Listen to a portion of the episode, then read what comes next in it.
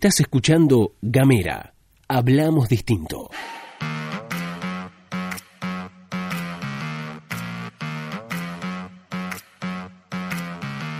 Hola, hola, hola, ¿cómo andás? ¿Cómo te va? ¿Qué decís? Bienvenido, bienvenida, bienvenida a la pastilla de Gamera. En tan solo unos minutos te vamos a contar las noticias. Ella es Luz Escarpati. Y él es Gastón Lodos, como es habitual, les vamos a contar las noticias en solo 10 minutitos. Además, recuerden, pueden recibir todos nuestros contenidos al más 549-2901-502990. Esto es la pastilla de Gamera.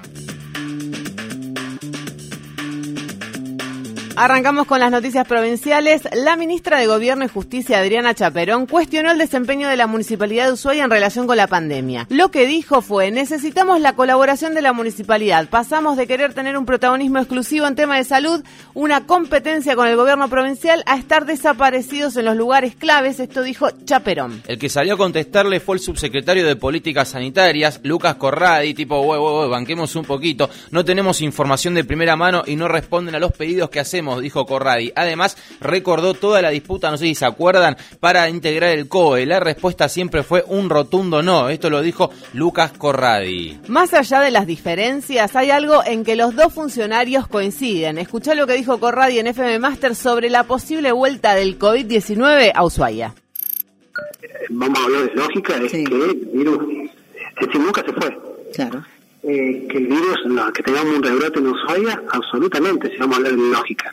Uno no espera eso y justamente a donde, a donde estamos apuntando actualmente, eh, pero como venimos manejando la situación, como se viene, lo lógico sería que Ushuaia también eh, sufra un rebrote, como tuvimos allá por los meses de abril, porque es decir, el tránsito va y viene desde Ushuaia a Río Grande, es decir, yo creo que hay que ponerse un poquito más firme en esas cuestiones. Así que ya sabemos, lo que sí tenemos por seguro son dos cosas, que estamos en una pandemia y hay que cuidarse. Vamos a hablar de les adolescentes un toque porque hay un informe emitido por la Secretaría de Políticas Integrales sobre Drogas de la Nación Argentina, el famoso CEDRONAR, en el año 2017, que determinó que el 84% de les adolescentes consumía o consumió alcohol en ese año. Los niveles de consumo de bebidas alcohólicas en Tierra del Fuego Antártida, isla del Atlántico Sur, se ubican entre las más altas de país. Ayer en Gamera Nacional dialogamos con Verónica Barón, quien es profesora de Ciencias Naturales de escuela secundaria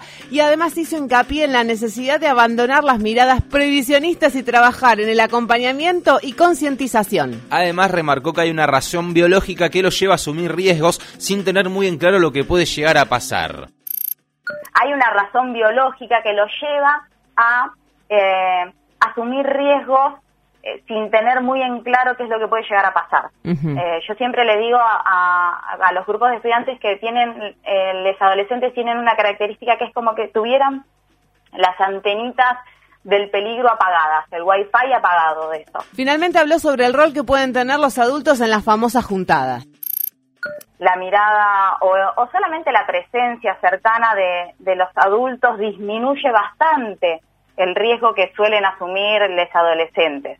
Entonces, eso, eso está probado, eso está comprobado, los estudios indican esto. Del mismo informe se desprende que el consumo de sustancias ilegales, como puede ser la marihuana o la cocaína, en la población adolescente es relativamente baja. Además, con la profesora Verónica Barón, realizaron los estudiantes y las estudiantes un trabajo, una encuesta para determinar los niveles de consumo, en el que también incorporaron las bebidas energizantes. Podés encontrar toda esta información en una nota que está colgada durante esta jornada en nuestra sección Nuestra pluma. Vamos con otra si les parece porque para la segunda quincena de septiembre está previsto que Aerolíneas Argentinas realice dos vuelos especiales a Ushuaia y además les vamos a contar una de la Dirección Provincial de Puertos. Ayer un oyente de Gamera nos escribió el 5492901502990 y nos hizo notar una cosa muy interesante. En la página web de la dependencia estatal, es decir, de la Dirección Provincial de Puertos, están publicados los próximos arribos de los buques de pasajeros. El 26 de septiembre llegaría recorrería la ciudad el Magallén Explorer. Un crucero que tiene capacidad de transportar 100 pasajeros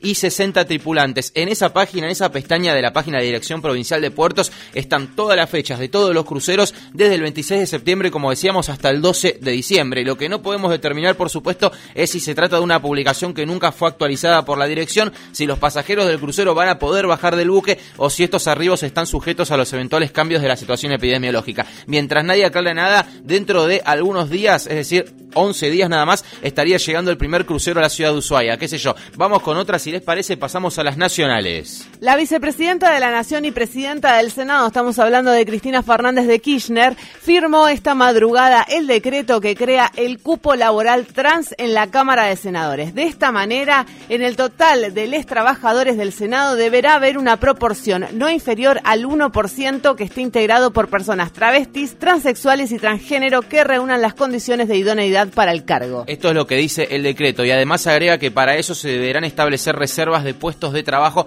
a ser eh, ocupados exclusivamente por integrantes de este colectivo. Esto, por supuesto, está en línea con el decreto presidencial firmado por Alberto Fernández hace unos días nomás, que establece lo mismo en la Administración Pública Nacional, por lo que hoy arrancamos el día sabiendo que la Argentina, bueno, es un poquitito más justa e inclusiva. Esta es una noticia prácticamente de último momento porque fue firmado en la madrugada. Y hablando del Senado, vamos con un hecho que pasó hace unos días, pero vale la pena mencionar. Es que el bloque del oficialismo y de la oposición llegaron a un acuerdo para unificar varios proyectos de ley sobre etiquetado de alimentos y alimentación saludable y la intención es que la iniciativa sea convertida en ley antes de que termine el año. ¿De qué se trata? De lo que, por ejemplo, hace Chile y a veces nos cruzamos en las redes sociales. Que los productos tengan un etiquetado bien claro respecto, por un lado, qué a qué nutrientes tiene y por otro, qué porquerías nos estamos mandando y sobre todo qué porquerías le estamos dando a las pibites. Como decíamos, son varios senadores los que presentaron proyectos similares, entre los que se encuentran, por ejemplo, Fernández Agasti, Crexel Cobos, el foíno Matías Rodríguez, que, por ejemplo, en su proyecto plantea la obligatoriedad de, de rotular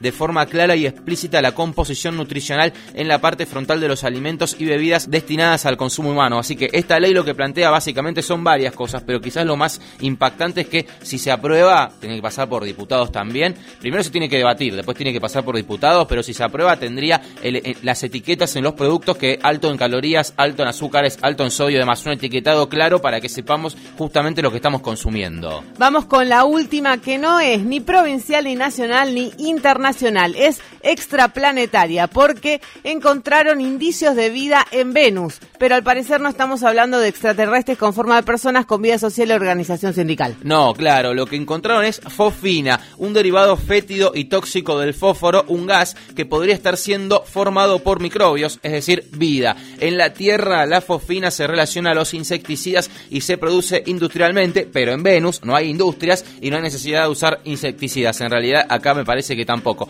Así que bueno, vamos a calmarnos porque las posibilidades de señor Spock todavía están muy muy lejanas, pero la noticia es si leíste encontraron vida en Venus, lo que encontraron es posibles indicios de vida en este gas que se llama fosfina y estaría podría estar formado por microbios.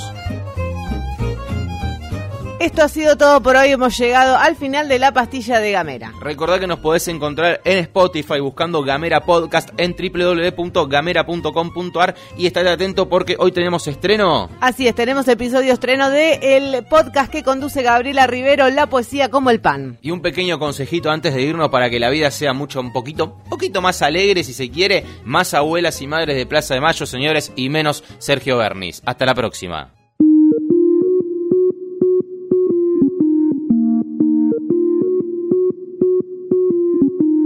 Seguí nuestros contenidos en gamera.com.ar.